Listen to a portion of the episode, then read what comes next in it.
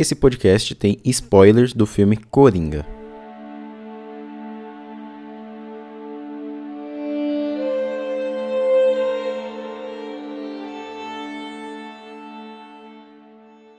Já fez mais de um ano aí do lançamento do Coringa e eu nunca quis falar sobre ele ali no começo do ano, como, quando eu comecei o podcast, para não cair né, no senso comum, falar as mesmas coisas que as pessoas sempre falam, repetir os clichês e tudo mais.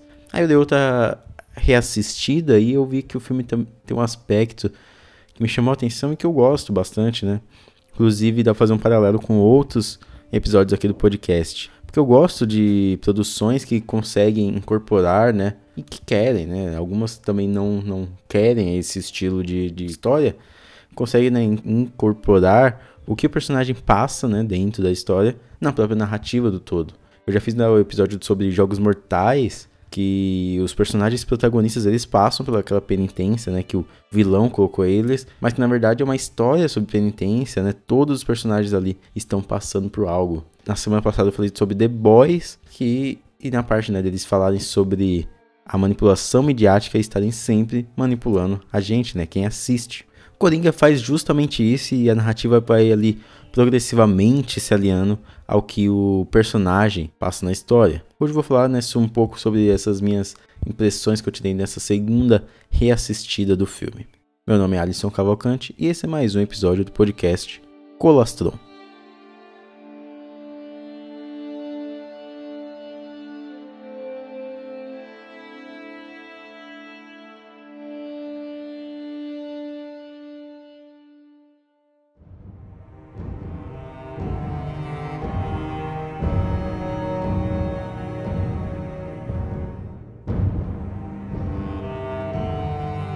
Eu entendo quem não gosta do filme, né? Quem acha o filme muito raso, né? Eu sei que talvez ele queira ser mais do que ele é em alguns momentos, principalmente por causa da postura do diretor, né? Após o filme, que é sempre renegando, né? As origens dos quadrinhos.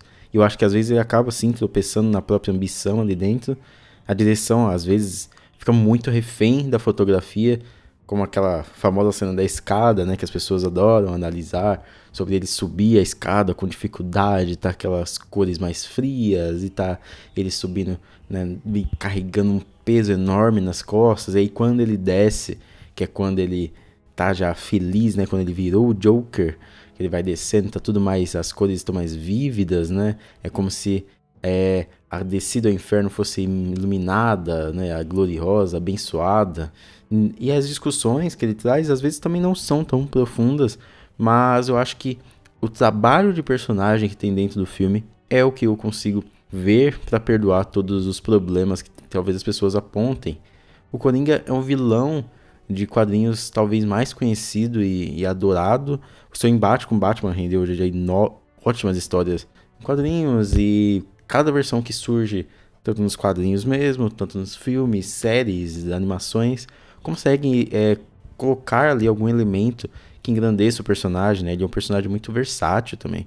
É, e eu, eu, eu, gosto daquele Coringa gangster, gênio do crime ali do Nolan. Também gosto da versão com o Batman Lego. Acho que a versão, acho que a relação dele com o Batman é muito interessante. Já que nesse filme do Coringa, o Todd Phillips ele escolhe ser mais pé no chão, né? Fugir de uma origem fantasiosa e calcar esse personagem muito mais na realidade mostrando quanto de pessoas desse tipo podem estar próximos da gente sem que a gente perceba. E esse paralelo que cria com a sociedade mais realista é o que faz o filme dar um lado diferente e engrandecedor para esse personagem. A gente vê, por exemplo, com frequência, né, tá em tempos de eleição aí, uma coisa que a gente vê com frequência é principalmente aqui no Brasil, a descrença na política, né? Ah, todos os políticos são horríveis, ninguém presta, tudo corrupto, pipipi, papapó.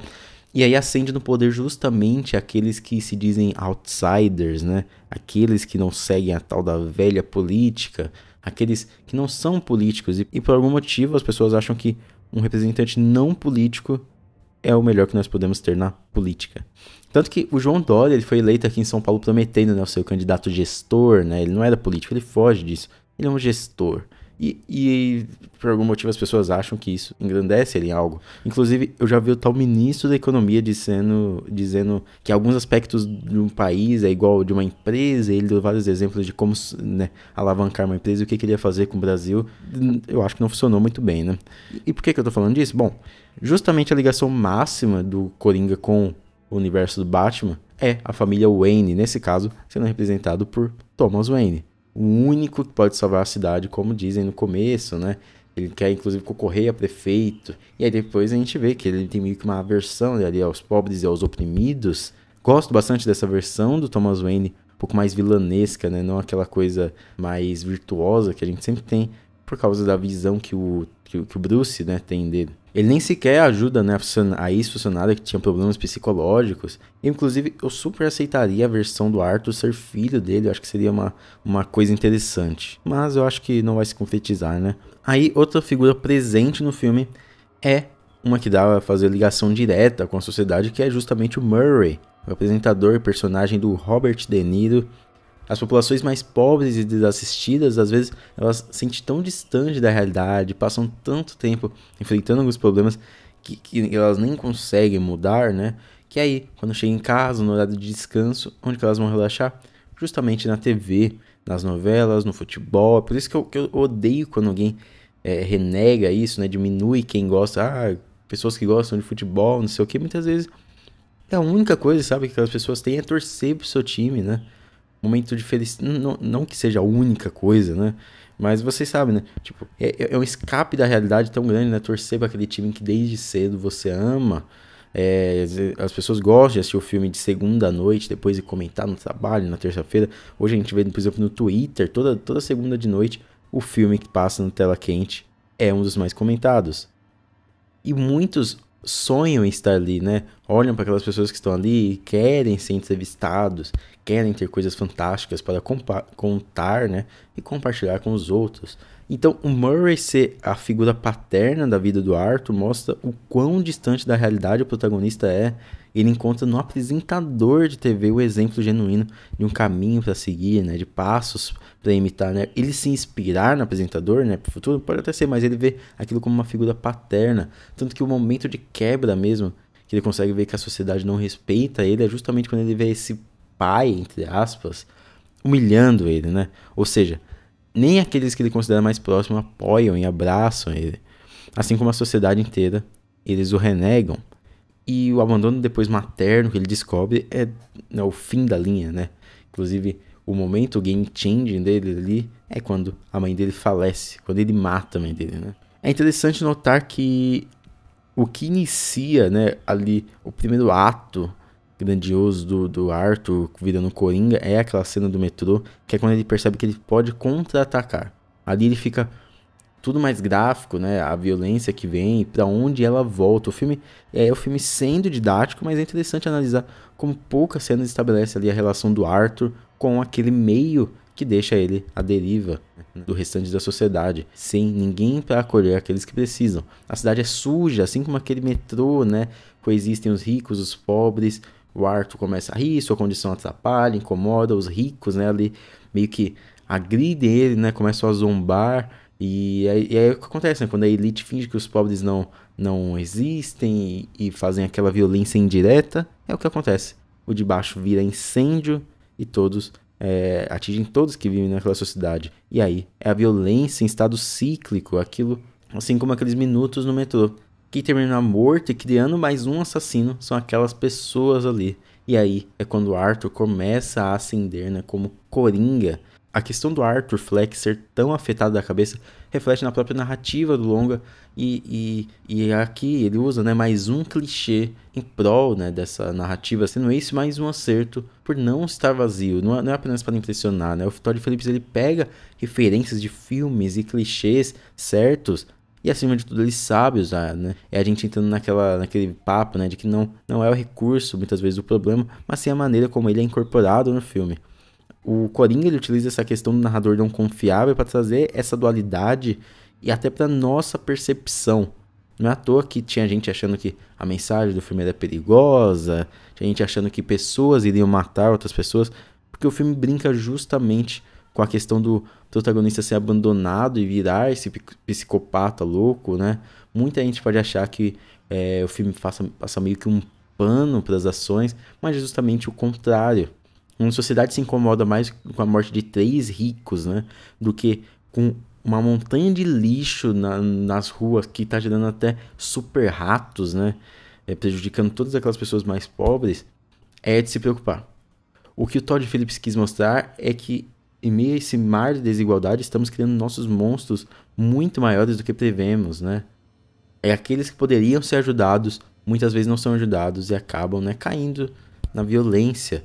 Sabe quando o pessoal fala que se o aborto for legalizado, alguém pode abortar o novo Einstein, o novo Picasso, o Leonardo da Vinci? Bom, se a gente parar para pensar, a gente perde muitos novos gênios, muitos novos é, artistas. É, é, por morte prematura, como essas crianças que são atingidas aí por bala perdida nas, nas comunidades, ou jovens promissores que se perdem nas drogas por falta de oportunidades, ou aqueles que simplesmente seguem uma vida legal, mas que não são fomentados a evoluir suas habilidades e acabam seguindo algo com que eles, sabe, se contentam ali porque eles não conseguiram alcançar seu potencial máximo. Eu gosto bastante do trabalho que fazem em cima do personagem, é, até a, a, maquiagem dele, né, nunca está completamente, né, é, limpo, porque parece que aquela persona do Corinha tá querendo entranhar nele, ele não consegue fugir dali. Você vê que no começo ele tenta, né, ele até fala, meu, eu não posso andar com uma arma. Mas não, aquela coisa tá ali entranhada nele. A maneira com que a câmera acompanha o Arthur e mostra a visão de mundo dele, mostra o quanto aquilo ali é tudo sujo, né? A ambientação, toda a construção de cenário, a construção de mundo, eu acho muito muito interessante e cativa bastante, né? Todd Phillips ele cria ali uma trama de um personagem famoso, é, é, dando uma nova visão para mostrar como o fantasioso não está longe da realidade, na verdade pode estar muito mais perto do que imaginamos, né? Aquelas coisas que a gente vê no quadrinho de tão absurdo pode estar do nosso lado. Mesmo que o Todd Phillips, às vezes, né, ele renegue essa fantasia. Enquanto isso, a gente só espera que o pior não aconteça e que as coisas melhorem. Ficamos ali praticamente como Arthur, né?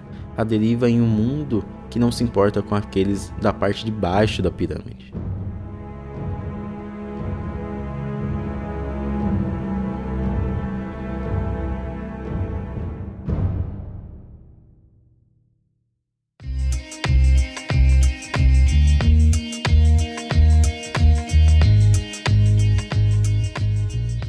E aí, você gostou?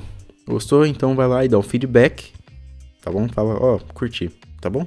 Recomenda aí para dois, três amigos é, que você acha que podem gostar desse episódio. Me segue lá no Twitter, arroba Colostron, me segue no Instagram também, arroba Colostron. Posto bastante coisa lá.